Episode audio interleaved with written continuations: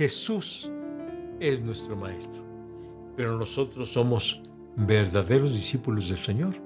En esto conocerán que somos discípulos del Señor si permanecemos en la palabra de Dios, si eh, conocemos la palabra de Dios, si obedecemos la palabra de Dios, si seguimos las pisadas del Maestro. Pero también el verdadero discípulo de Jesús es libre. La pregunta es, ¿libre de qué? Pues en primer lugar, es libre del pecado. Quiere decir que el verdadero discípulo del Señor ha entregado su vida al Señor Jesucristo y por lo mismo ha experimentado el nuevo nacimiento. Vive una nueva vida en Cristo Jesús, alejado ya de los vicios, de los pecados de este mundo, de cualquier clase de pecado. Y el que está en Cristo ya no roba, ya no miente, ya no blasfema. Vive una nueva vida en Cristo Jesús. Es libre de todos esos pecados que, en los que están atrapados la mayor parte de las personas. Entonces, el verdadero discípulo del Señor es libre del pecado. No quiere decir que no peque. Si se descuida, peca. Pero se siente mal por pecar. No se agrada porque está pecando. Se siente mal. Y bueno, Cristo nos hace libres de todo pecado. Otra cosa muy importante es esta, que somos libres de falsas enseñanzas, porque claro, ya como discípulos del Señor Jesucristo, teniendo la presencia del Espíritu Santo, el Espíritu Santo nos enseñará y nos recordará y nos iluminará la palabra del Señor. Así que tenemos la iluminación del Espíritu Santo como verdaderos discípulos del Señor para entender las escrituras y para hacer lo que dice la palabra del Señor, hacer lo que dice el Señor, obedecer al Señor, porque ya somos, eh, ya estamos en condiciones de entender mejor las Sagradas Escrituras y hacer lo que dicen las Sagradas Escrituras.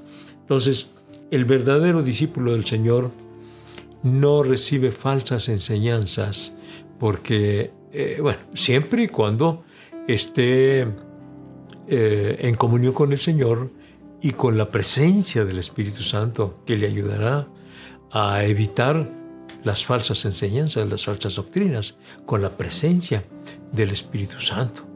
Entonces es requisito indispensable la presencia del Espíritu Santo para reconocer las falsas enseñanzas y por supuesto no aceptar y no seguir las falsas enseñanzas. El verdadero discípulo del Señor no practica falsas enseñanzas, está libre de falsas enseñanzas. Pero también, otra cosa, está libre de la opresión del diablo. Que el diablo no nos ataca, bueno, sí quiere atacarnos, pero el que está en Cristo, mire lo que dice la palabra del Señor. Resistid al diablo y de vosotros huirá. Así que el diablo huye de nosotros. No nosotros huimos del diablo, el diablo huye de nosotros.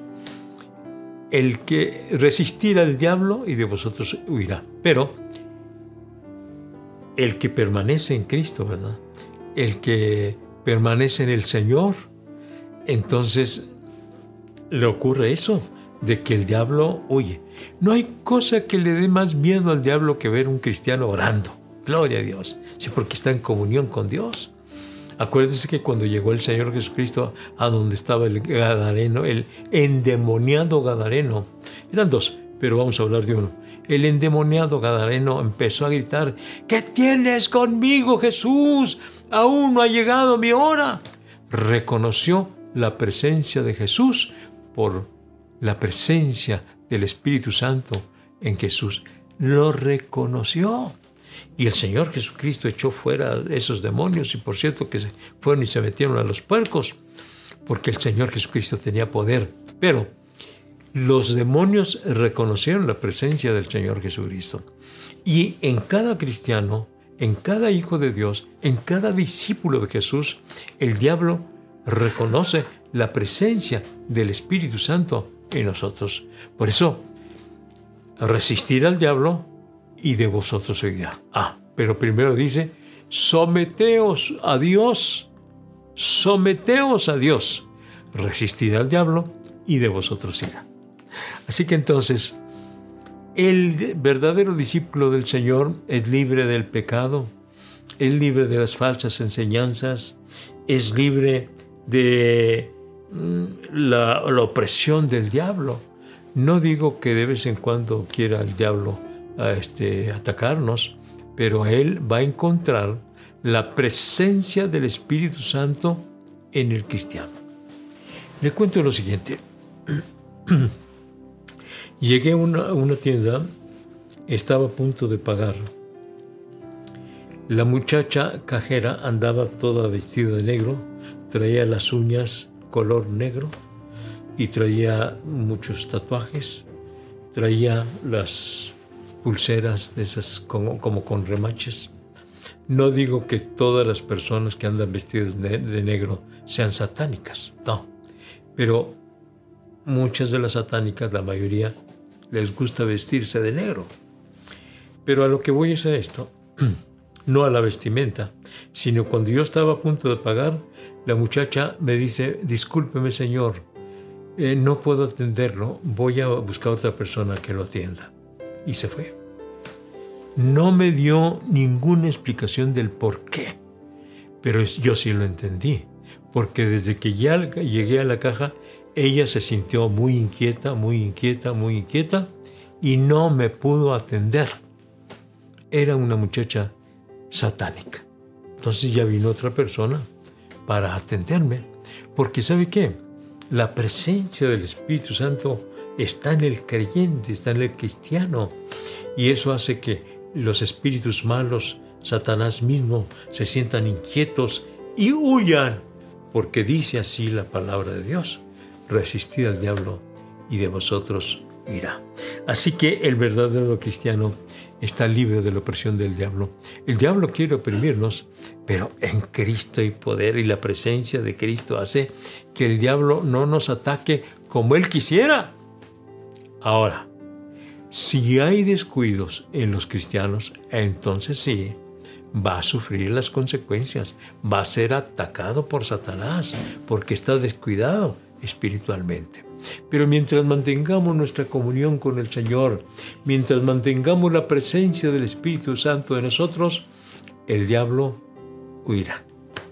El verdadero cristiano no sufre los ataques del diablo como lo pueden sufrir otros, porque la presencia de Cristo está en nosotros. Tal vez alguien me diga, pero Satanás también atacó a Cristo. Sí, yo digo que no nos ataque. Pero ¿qué pasó? El Señor Jesucristo resistió al diablo. ¿Y qué pasó con el diablo? Pues el diablo huyó. Y eso es lo que nos dice la palabra de Dios. No nos dice que no nos va a atacar, pero dice resistir al diablo y de vosotros huirá. Así que el Señor nos ofrece la victoria sobre Satanás, sobre los eh, demonios, sobre todos los espíritus malos. Nos eh, promete la victoria. Pero la clave está en ser verdaderos discípulos del Señor y por lo mismo que la presencia del Espíritu Santo more en nosotros. Vamos a decirle al Señor, Señor, yo quiero que tu Santo Espíritu siempre esté en mí, no por miedo al diablo o a sus, secuaces, sino por amor a ti. Quiero siempre sentir tu maravillosa presencia. Oremos pues al Señor. Padre Santo, venimos ante tu presencia como discípulos tuyos, pero sobre todo como hijos tuyos, Señor, para rogarte que la presencia tuya siempre esté dentro de nosotros, de tal manera que aunque vengan eh, Satanás a atacarnos, huya con la presencia tuya, Señor. Aquí estamos, Dios. Tómanos en tus preciosas manos y danos la victoria sobre todo ataque satánico. Gracias, Señor. Recibe la honra y la gloria y la alabanza y la adoración, ahora y siempre. Amén. Y amén. Gloria a Dios. Gloria a Dios. La presencia del Espíritu Santo ¿Quiere saber usted más acerca del Espíritu Santo? Dios mediante la próxima semana estaremos tratando toda la semana sobre el Espíritu Santo. La, la, la persona del Espíritu Santo, la obra eh, del Espíritu Santo, los dones del Espíritu Santo, los frutos del Espíritu Santo. Mucho tenemos que aprender sobre el Espíritu Santo. Entonces, la próxima semana estaremos estudiando sobre la persona y obra del Espíritu Santo. Sin embargo, este domingo ah, aquí estamos por este medio a las once y media de la mañana, el servicio de Iglesia La Trinidad y los, eh, por Facebook, Iglesia La Trinidad, pero los servicios presenciales son a las 10 de la mañana, a las once y media de la mañana y a la una de la tarde en nuestro templo ubicado entre las calles Velarde y Sarabia, en Ciudad Juárez, Chihuahua. Pero lo invito también al Paso, Texas, al Templo Jerusalén, que se encuentra en el 4300 de la calle Yandel. Ahí está el Templo Jerusalén los domingos a las 4 de la tarde. Es el servicio presencial para todos. Y los viernes a las 7 de la noche para los jóvenes, para la juventud.